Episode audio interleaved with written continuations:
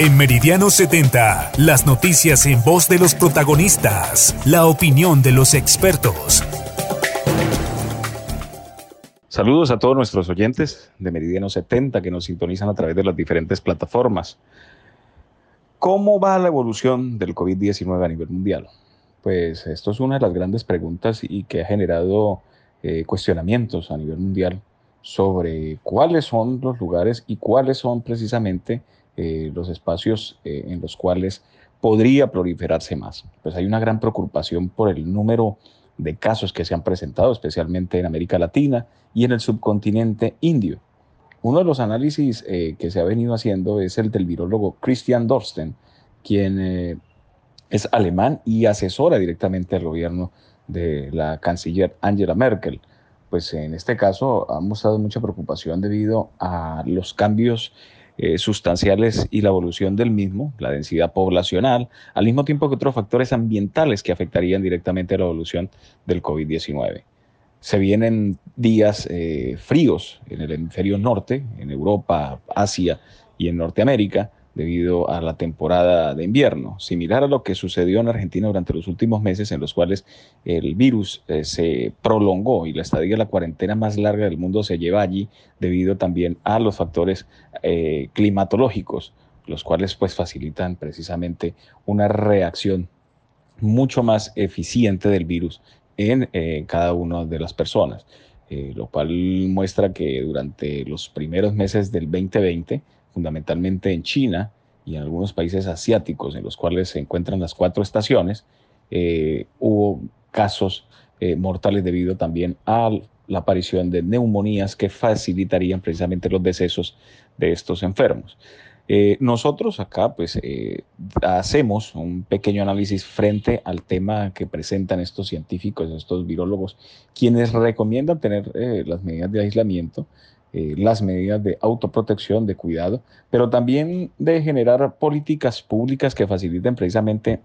la intervención de los programas de salud en la detención y, sobre todo en la promoción de, espacios eh, saludables, fundamentalmente teniendo en cuenta eh, estos factores de riesgo que tiene el virus. no, no basta con tener solo normas, eh, que estén establecidas con la restricción de movilidad, sino también la cooperación de eh, la comunidad en sí. El compromiso social es importante para poder manejar eh, y prevenir los diferentes efectos que tenga este virus en la comunidad. La verdad es lamentable todo lo que ha venido presentando, el, número de muertes, y en Arauca pues tampoco somos la excepción, ya que se han presentado casos lamentables de muertes súbitas y repentinas frente a posibles afectaciones del de, eh, COVID-19. Los casos se han ido incrementando al mismo tiempo como se ha visto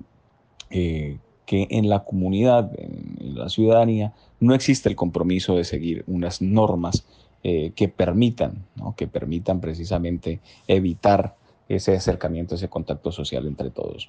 Es preocupante la situación del COVID-19, es preocupante eh, en el sentido de que aún el tema de las vacunas está pendiente,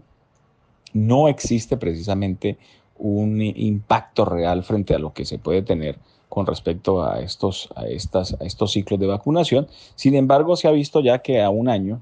eh, de la aparición de los primeros casos de coronavirus en China, en este país precisamente ya hay una cierta normalidad eh, en la vida cotidiana eh, y demás actividades. ¿no? Tal es el caso, como lo hemos visto en diferentes reportes de agencias de noticias, el caso de Wuhan, donde apareció el caso 01 de COVID-19 en octubre del, 2019 y que se prolongó hasta el mes de diciembre de manera eh, desconocida, eh, precisamente pues se toca ¿no? este tema en el cual cabe la pena resaltar de que ya existe una normalidad debido también al número de test, número de, vacunas y demás que han prevenido y aislado de manera oportuna a quienes podrían ser propagadores de esta enfermedad. Estamos pendientes también de la evolución que tenga que ver todos los programas de vacunación y las diferentes políticas públicas de los gobiernos en América Latina que han sido mm, deficientes por mucho tiempo. Sin embargo, vamos a ver cómo evoluciona esta situación en las próximas semanas frente a los casos de COVID-19. Meridiano 70.